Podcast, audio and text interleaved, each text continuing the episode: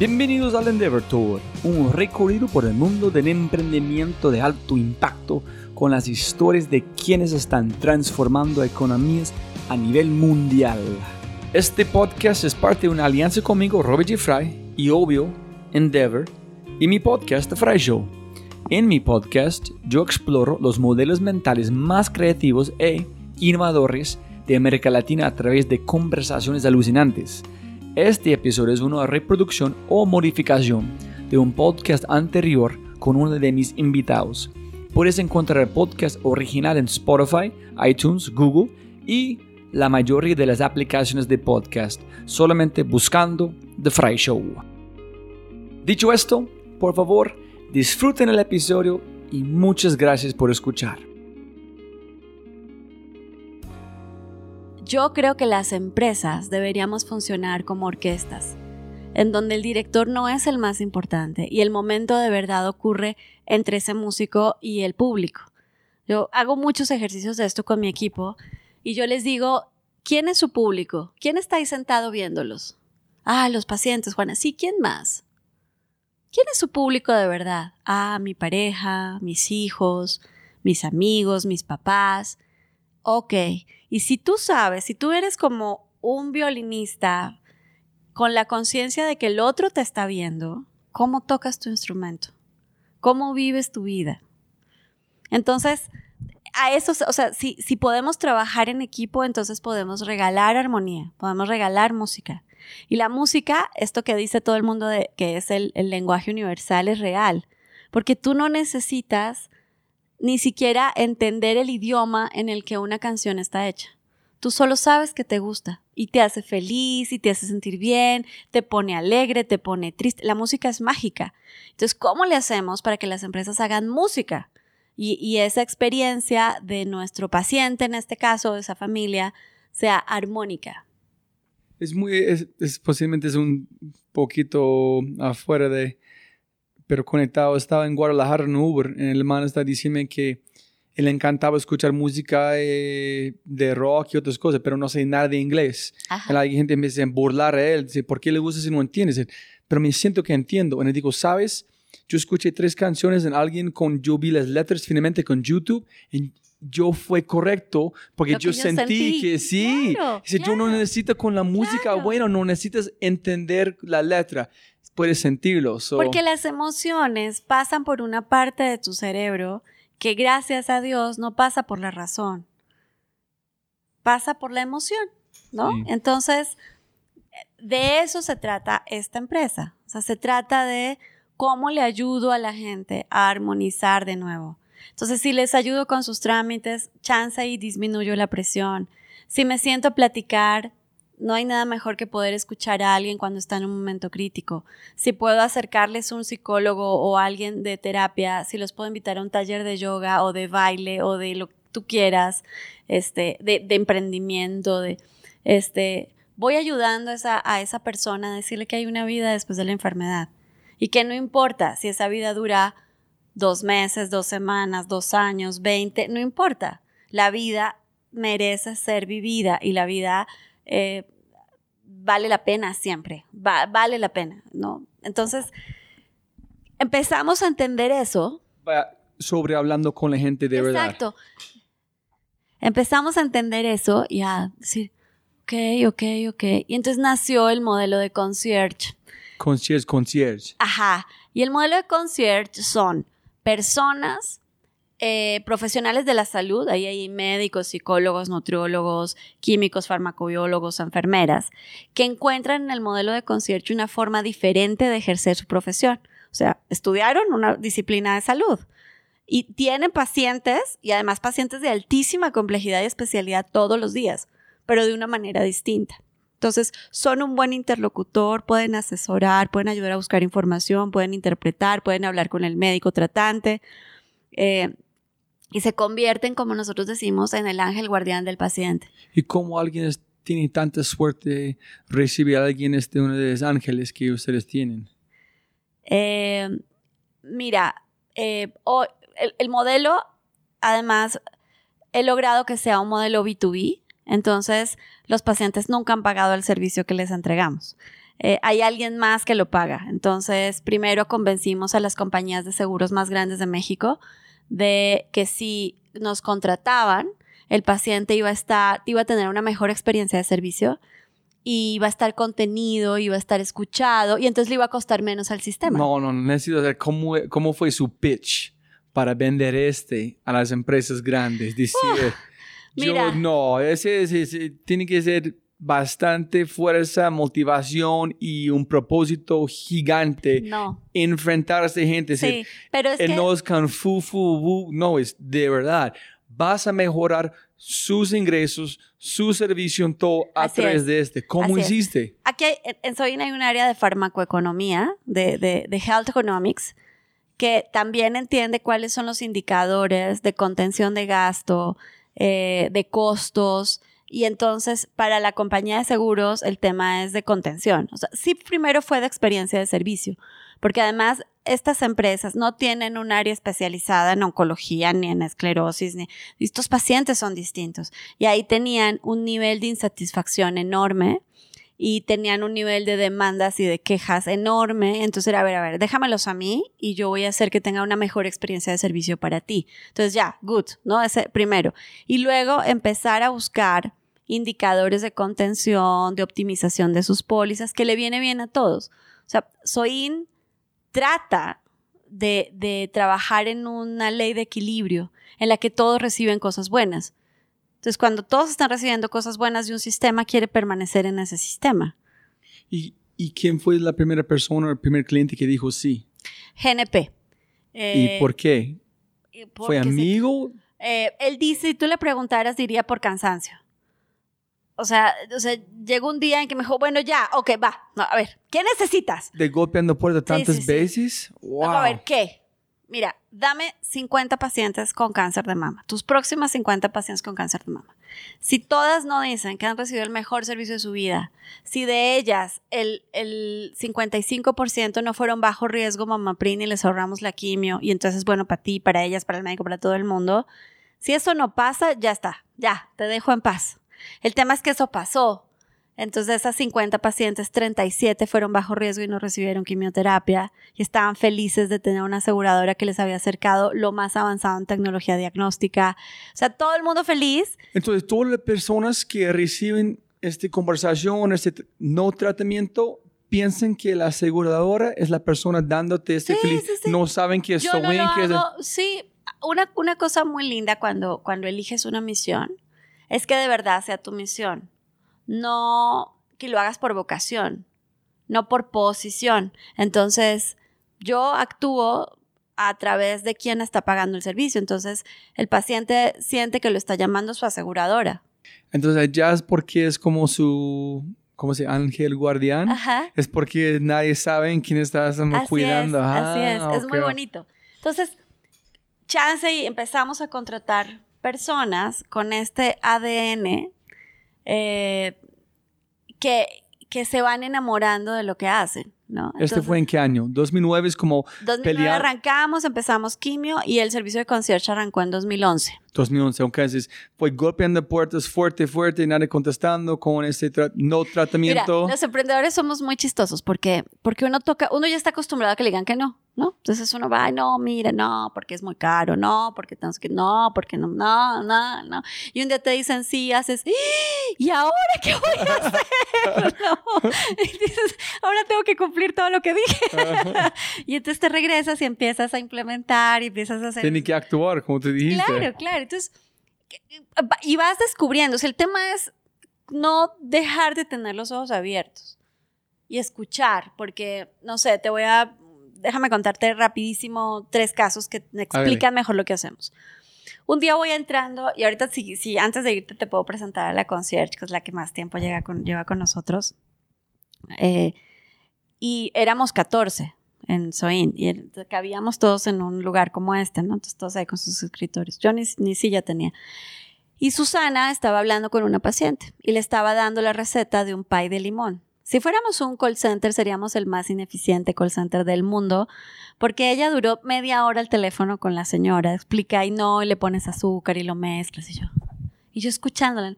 Cuando terminó, le dije, oye, Susana, pusimos un programa de cocina por teléfono y no me contaron. Pero estás mamando gallo, ¿verdad? Preguntando por qué estás hablando no, sobre yo estaba, a ver, estaba escuchando a alguien explicar, o sea, yo pensé que, que estaba, este, hablando con un familiar, algo, o sea, no con un paciente, dándole una receta de cocina y usted, entonces se voltea y me dice, mira, me dice, no, licenciada, mi paciente, porque además se dice mi paciente, es la señora María, y la señora María tiene 80 años, tiene un diagnóstico de cáncer metastásico, ¿no? ya muy avanzado. Vive solita en su casa con una muchacha que la cuida. Eh, y sus hijos viven fuera del país. Uno vive en Londres y el otro vive en Nueva York. Entonces yo eh, llevo como dos semanas hablando con ella en cuanto llego en la mañana porque tiene insomnio, está triste y ya no se quiere levantar de la cama. Entonces, mi primera llamada del día es para la señora María y platicamos un rato, me cuenta de sus nietos, yo le cuento los míos y, ah, pues que, y, el, y la receta, me dice, es que esta mañana cuando la llamé me dijo que anoche había soñado haciendo un pay de limón y que hoy sí tenía ganas de levantarse. Entonces yo, para mí fue la mejor noticia, me dice Susana, entonces le dije, va, si usted se levanta y se baña y no sé qué, yo veo con su muchacha qué le hace falta para el pay de limón. Es que yo no sé hacer pay de limón, Susana. No se preocupe, yo ahorita le busco la receta. Entonces ella ya había pedido, Susana ya había pedido los ingredientes al súper, ya habían llegado, la señora ya se había bañado y ella le estaba explicando por teléfono cómo hacer el pay. me dice, Lick, y se va a enojar, pero además a la tarde vamos a mandar al mensajero para que nos mande la prueba del pay de limón. Eso sí, sí. No, o sea, estas cosas no las puedes poner en un manual, ¿no? La señora falleció unos meses después, tres meses después. Y cuando los pacientes fallecen, tenemos un protocolo para el manejo de duelo que ya no me lo paga nadie y no me importa. Me parece que es la forma correcta de cerrar nuestra experiencia con esa persona. Y entonces la psicóloga o alguna de las psicólogas habla con, el, con la familia para mostrar nuestras condolencias y para decirles que si quieren podrían tener algunas sesiones para el manejo de la pérdida del duelo. Entonces habló con uno de los hijos, le presentó condolencias este, y le dice, bueno, si quieren podrían tener unas sesiones. Entonces le dice, no, mira, muchas gracias, la verdad es que estábamos esperando esta noticia y mi hermano y yo vivimos fuera del país, entonces muchas gracias, no hace falta, pero tú eres la psicóloga de mi mamá. Sí, yo atendí a tu mamá. Te puedo hacer una pregunta. Es que mis tías dicen que con la enfermedad mi mamá empezaba a tener demencia senil. ¿Por? Pues dice Violeta, la psicóloga, dice, no, no, yo no tengo ningún diagnóstico de tu mamá de demencia senil. Sí, sí, sí, es que fíjate que ella tenía una amiga imaginaria que se llamaba Susana, que nadie conoce, pero mi mamá hablaba de Susana todos los días y Susana y los hijos de Susana y Susana me contó, pero nadie conoce a Susana. Entonces le dice eh, Violeta, pues no, Susana no es una amiga imaginaria, es la concierge, ¿qué es eso? Pues la persona que la atendía de la aseguradora. Vinieron los dos. Ella nunca, ella nunca dijo a sus hijos que tiene esta persona, con quién están. No, ella. Solamente hablo de ella, pero sin que hace ella. Exacto. Era su amiga, porque para ella lo de, lo de la atención de la aseguradora era lo de menos. Ah, era la persona con la que platicaba. un ángel que tú hablas de Así es. Entonces, este, vinieron los hijos, se tomaron fotos con ella, le trajeron flores. Aquí llegan flores, chocolates, peluches todos los días. es, es, una energía preciosa. Y, y ellos le decían a Susana, tú fuiste la persona más importante en los últimos meses de vida de mi mamá. Tú le hiciste la vida distinta a ella, ¿no? Eso hacemos en Soy. ¿no? Y, sí, tenemos manuales, estamos certificados en ISO y hacemos capacitaciones, pero todos los días les digo, cuando ustedes se salen de la caja, ese día hacen magia, ¿no? Ahí es cuando pasa. Otro día estaba aquí ya en estas oficinas y pasó, vino un paciente a, a ver a su psicóloga y sale y él es, bueno, era músico y le dio un cáncer de páncreas muy letal, pero, pero sobrevivió, pero la quimioterapia le dañó la motricidad fina. Entonces, pues esto no sería tan complicado si yo no te dijera que además esta persona tocaba el saxo y tocaba el piano y ya no lo puede tocar. Entonces lo veo, ¿no? Hola Jorge, ¿cómo estás? Y me contesta, ¿cómo estoy? Vivo que es muy buena noticia, así que estoy muy vivo y muy feliz. ¿Tú cómo estás, Juana? ¿Qué contestas? No tienes chance de hacer otra cosa, no tienes chance de hacer otra cosa que no sea apasionarte por tu propia vida y tratar de que los demás lo hagan, no importa en la circunstancia en la que se encuentren, ¿no? esas son las experiencias. El video de Soyin, el que está en la página web, ahí hay tres, cuatro pacientes que nos mm, hicieron el favor de venir a dar su testimonio real, ¿no? Entonces le estábamos grabando allá abajo en el parque y yo bajé a saludar a las cuatro pacientes que nos habían hecho el favor de venir, no las conocía. Y entonces una de ellas, hola Lorena, ¿cómo estás? Mucho gusto, yo soy Juana. Y, me y hola, ¿cómo estás? Bien, gracias. Ayer me pusieron la quimio. Una chica de 34 años. Entonces sí vi que traía el parche del, del, del catéter. digo yo, ¿y qué haces acá, mujer? Porque además era un día así, gris, frío. ¿Qué haces aquí? Me dice, mira, Juana, me cuenta la historia que no estás listo nunca. O sea, después de 45 mil historias que hemos tenido, la, magia es que no pierdas la sensibilidad. Y me dice, ella fue diagnosticada con cáncer de colon metastásico avanzado en el embarazo. Y ella decidió no atenderse hasta después de la lactancia. Entonces, cuando se atendió por lactancia, este, ya era demasiado tarde. Entonces, cuando le digo, ¿qué haces acá? Me dice, Juana, es que yo sé que me voy a morir. Está con el esposo y con su bebé, se llama Nicolás. Eh, y entonces estoy, pero así como te, lo, estoy platicando yo, sin lágrimas, sin nada, ¿no? Mira, yo sé que me voy a morir. La luz que ves en los ojos de esas personas, eso no lo ves en otro lugar, Robbie. Me dice, mira, yo sé que me voy a morir. Y entonces estoy dedicada a hacerle a Nicolás cartas y videos y fotografías para que él sepa que yo vine a este mundo a ser mamá y que me voy feliz porque yo hice lo que tenía que hacer. Y entonces me hizo mucha ilusión el video que tú ibas a grabar. Y, y, entonces porque va a estar mejor y con cámaras y entonces por eso vine. Por supuesto que le hicimos un material que es solo de ellos y es privado y no usamos. Eh, y dije, wow. Y, él, y Alejandro, su esposo, había llegado a las 12 de la noche de trabajar de, un vuelo de, Brasil para poder acompañar a Lorena. Entonces yo le digo, Alejandro, eres un campeón, no sé si sepas todo mi rollo, las mujeres son abandonadas y tú aquí estás con Lorena, eres un rey. Y me pare seco, así con la misma franqueza de Lorena y me dice, no, Juana, gracias a ti.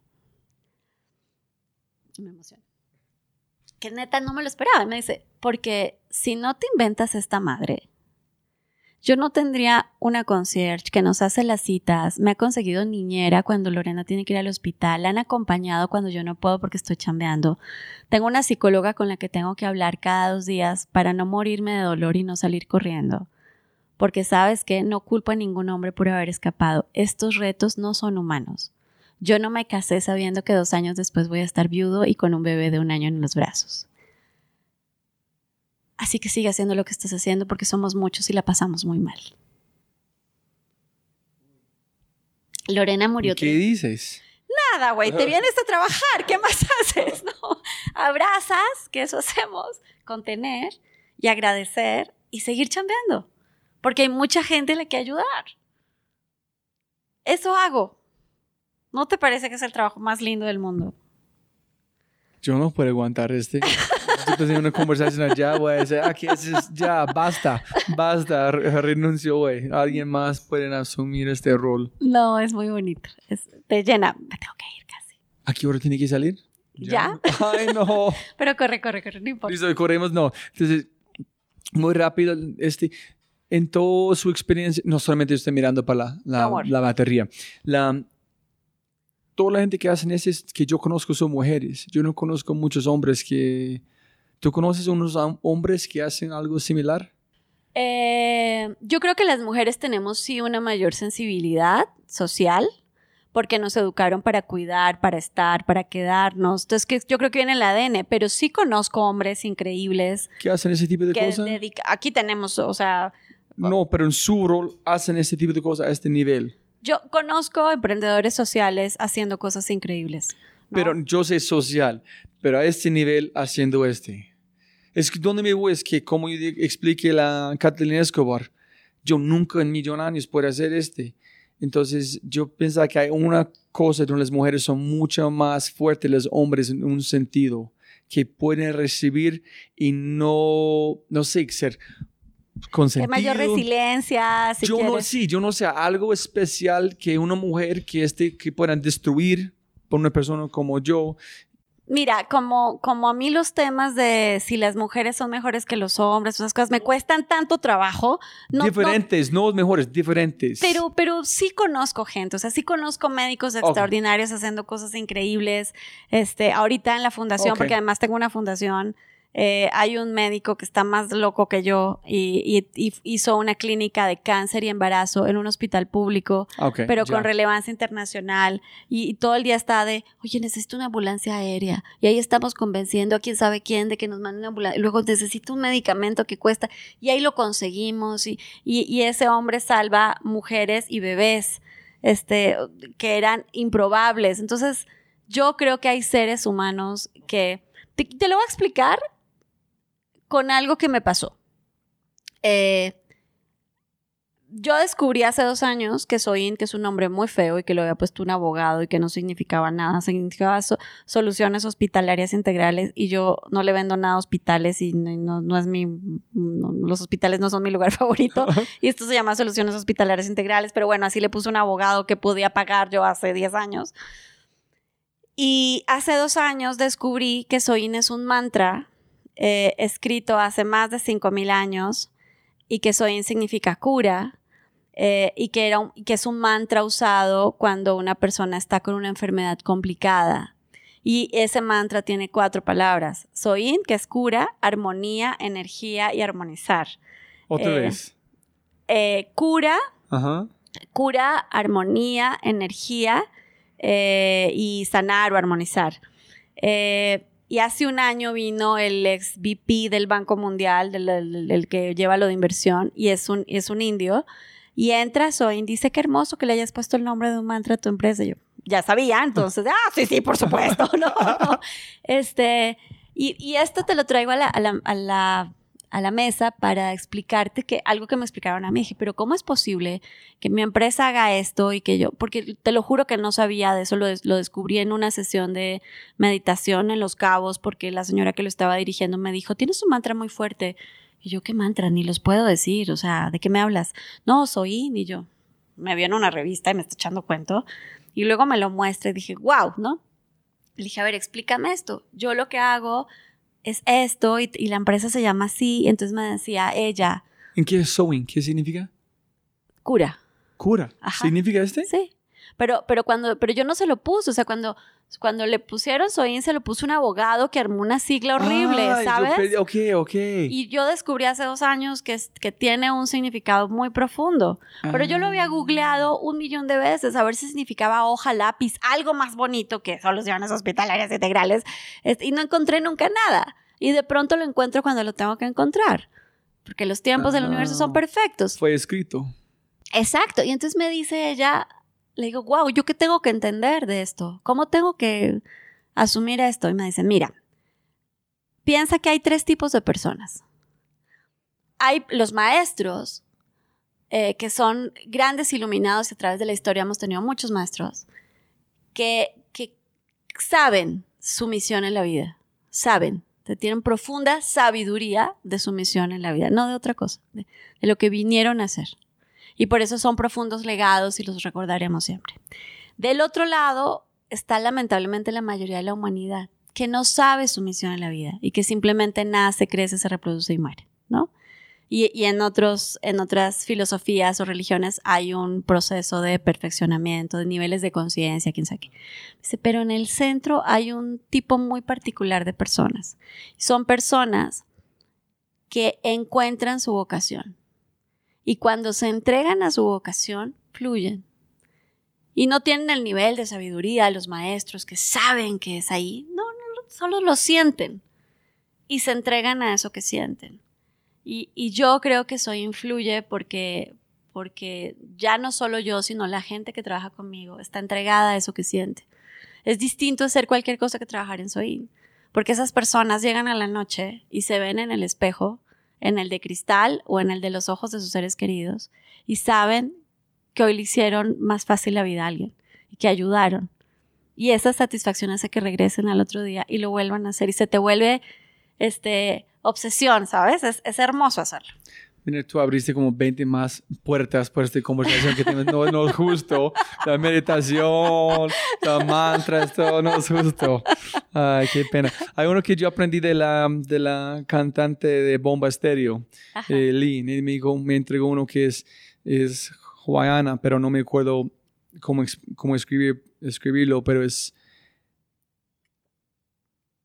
Lo siento, perdóname, gracias, te amo y gracias. Sí, es brutal, es, es cualquier cosa. Es, you know, I'm, I'm, I'm sorry, forgive me, I love you, and thanks for the lesson. Just, wow, las mantras son poderosos. Y tú, Simples.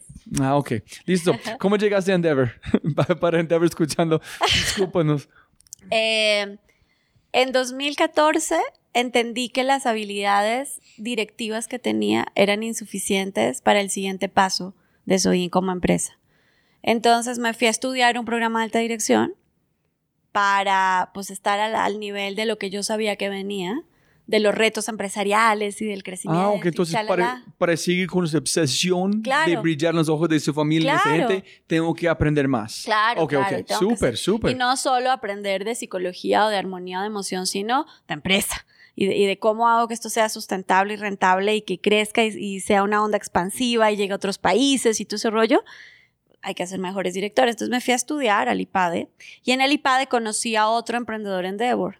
Entonces yo era el bicho raro, yo era una persona ahí rara, era la más joven del equipo, sí, del bicho. En este grupo como cuatro mujeres, en, como 50 hombres, normal bicho rarísimo, porque además no era, no tenía el apellido de nadie, ni era la hija de nadie, ni le nada de nadie, nada. Es más, había sacado un crédito para poder pagar eso porque es carísimo, es una escuela muy cara. y, y entonces él me dijo, oye, ¿qué haces? Y yo le, me echaba un pitch como de dos horas para medio explicar lo que hacía. Me dijo, tú deberías ser Endeavor. Y yo, pues sí, pero yo me había inscrito en Endeavor dos años antes por internet y nunca me pelaron, no me contestaron. 2012 entonces. Ajá, no, no, 2013 creo. Ni me, no, me contestaron. Y dije, bueno, pues entonces no soy Endeavor, ¿no? Y yo la verdad es que como tampoco le entendía mucho el rollo emprendedor y la innovación, pues yo tampoco siento, y hasta el día de hoy no siento que me haya inventado nada. O sea, ¿qué, qué me inventé? Poner a los pacientes en el centro, eso lo dicen todos los libros de medicina en la página 1. O sea, el tema es echarlo a andar y para eso sí soy buena, para implementar, para trabajar, eso sí lo hago bien, porque me encanta. Bueno, para hacerte la corta, este, este emprendedor Endeavor, Víctor Calderón, me hizo una cita con la entonces directora de Endeavor, que era Pilar Aguilar, tipaza, y me escuchó y entonces dijo, no, pues sí, sí, sí, tienes el ADN de Endeavor, y entonces hice todo el proceso de selección, que fue muy rápido, y en Marrakech me dijeron que sí, que era un emprendedor de alto impacto. En Marrakech. Y, esa misma noche me gané un premio que es el, de, el, que da EY, que es el, el, EY Entrepreneur of the Year. Y yo ya ni siquiera fui a recibirlo, uno porque estaba en Marruecos, pero otro porque yo decía, no me lo van a dar. O sea, ¿yo qué? No, ¿sabes? Y pasaron esas dos cosas el mismo, la misma noche, el mismo día, muy lindo. Este, y, y fue un antes y un después para Zoin, porque entonces empezamos a tener mucha más ayuda de, de, Endeavor, de los mentores, para convertir esto en una organización más sólida. Eh, y soy, se hizo muy mediático, soy y Juana por la historia, por lo que hacemos, porque soy mujer, por quién sabe, porque hablo bien o porque digo muchos rollos, quién sabe. El tema es que todos los meses estamos en los medios, este, tenemos muchas historias, hemos ganado infinidad de premios, eh, la gente nos hace menciones honoríficas, a mí me hacen, la vida me regala muchas cosas todos los días. Eh, y, así empezó mi paso por Endeavor. Y, entonces luego entiendo que, como en, como en mi empresa, eh, hablar del efecto multiplicador significa entender que recibes mucho, pero no como premio para guardarlo en un cajón, sino que recibes mucho porque tienes la enorme responsabilidad de entregar, de volver a dar eso, ¿no? O sea, la vida, el universo, Dios, como tú lo quieras llamar, no te, no te da cosas, no te da habilidades, no te da éxito para que te lo guardes. Te lo da porque tú tienes la capacidad de, entregar eso otra vez y entonces se llama efecto multiplicador. Y cuando lo escuché en Endeavor dije, claro, yo ahí quiero estar en esa comunidad. Entonces ha sido mágico estar en Endeavor. No, es, es muy lindo que tú dijiste este, es porque, sabes, la, el net charge del universo es cero. Es que en, en el universo total el charge es cero porque cada que entra sale. Exacto. Y si tú estás recibiendo mucho en dejando por uno mismo, estás contra de las reglas de verdad de física en el universo. Eso tiene que recibir en dar exactamente tal cual de que tú dices, ay, nunca he pensado en este. Cada premio es solamente más combustible para dar. Claro, claro. ¿Y cómo fue los mentores de Endeavor? Increíbles. O sea, yo soy la más crítica y la más latosa también de ¿Sí? Endeavor. Sí, muy latosa. Eh, pero es que Soin tiene una magia que hace que la gente se enamore. Entonces la gente quiere ayudar y quiere apoyar y quiere ser crítica con Juana y, y que, y que Soin no sea Juana y que Juana desarrolle a sus directores y este, en fin, o sea, me han ayudado muchísimo, muchísimo, muchísimo. Y, a, y conocer, como decíamos tú y yo al comienzo, a otros emprendedores en Endeavor es mágico. Y sabes que yo he aprendido con estos bichos raros como ustedes es los retos que ustedes tienen no hay un mapa no hay un, no hay un camino.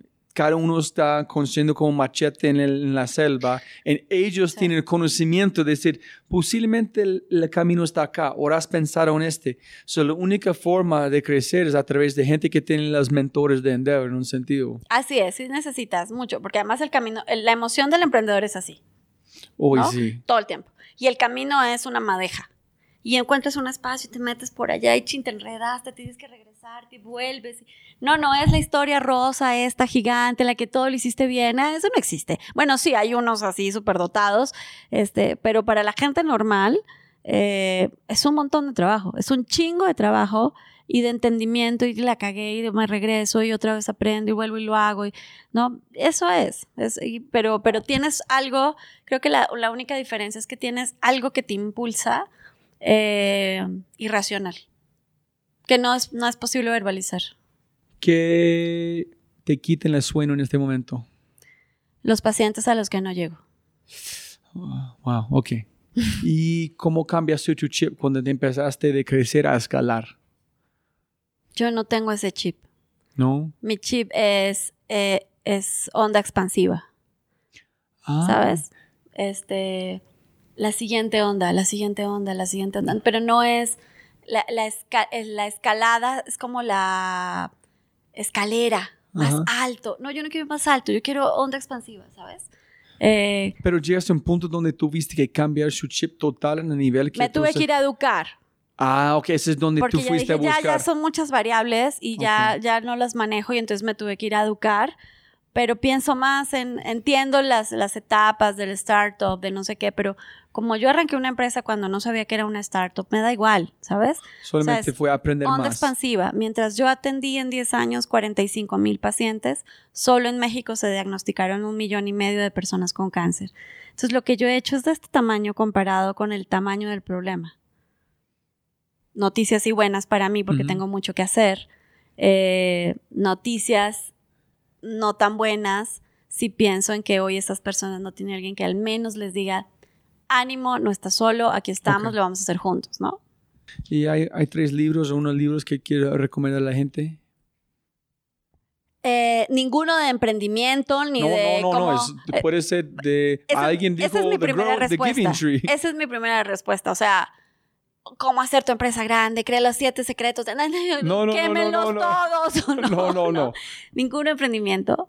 Eh, todo sobre, eh, eh, sobre lo que haces, ¿no? Uno de mis grandes libros es la biografía del cáncer, que está escrita por un médico, y perdóname que no recuerdo el, el nombre ahora, está escrita por un médico indio en Estados Unidos que cuenta la historia del cáncer como una novela, pero con, con absoluta rigurosidad científica. Es un extraordinario libro para todo el que está trabajando en esto.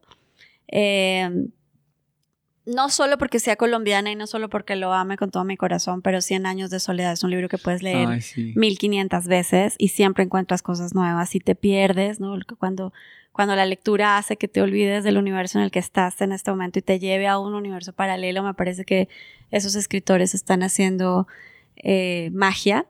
Y uno que creo que podría hacer es, eh, acaba de escribir un libro, eh, dos eh, investigadores del IPADE, sobre el emprendimiento social. Y creo que hay que trabajar más en ese sentido, en decirle a los emprendedores sociales que no se trata ni de fundaciones, ni de mochila, sino de empresarios enfocados en resolver problemas sociales, estructurados y de alto impacto. Entonces, esos tres los recomendaría. Excelente. ¿Y el peor consejo que ha recibido? El peor consejo que he recibido. Puede ser mejor, pero a ver, mucha gente le pueden como recordar el peor. Que han eh, contra, que es loca, porque este, ese no van a ayudar el Peor, el peor eh, que he recibido es. Eh, y híjole, y, además es de alguien muy cercano, pero es. ¿Pero para qué tanto? ¿Por qué quieres más? ¿No? No es necesario. Es mucho más como, a veces hasta por amor te lo dicen, por, por protegerte, por cuidar. No, pero ahí, ya, no es necesario hacer más, ¿no? ¿En tú dijiste qué? No, yo no digo nada, yo simplemente digo, ok, ok, ok. Órale. ah, bueno, bueno, listo. De todos modos vas a hacer lo que quieres, exacto. ya está. ok. Dice, gracias, chao. Pero pues si quisieras gente que te diga, no, dale, dale, y te exija, y pero está cañón cuando, cuando no está tan fácil eso. Si pudieras poner una cartelera enorme enfrente del aeropuerto internacional acá, ¿qué pondrías por un mensaje por toda la gente? Aterrizando, despegando, enorme. La salud sigue siendo un derecho limitado. ¿Sí? Eso diría. Ok. ¿Y hay algo que quieres mencionar a la gente escuchando? Algo que hay mucho que podemos hablar más, pero hay algo que quieres dejar a la gente olvidamos mencionar? que, se apasionen por su propia vida, o sea, que la vida tiene sentido siempre, que no hay un problema más grande que, el regalo de estar vivo y dedicarse a, vivir esa vida profundamente y a trabajar de dar, de, a, tratar de dejar huella en los demás, es suficiente razón para retarse, para reírse, para llorar, para, para sentirse. Hay que apasionarse por la vida. Listo. Juana siempre gana más plata, no más tiempo. Muchas gracias por su tiempo. Mucho gusto.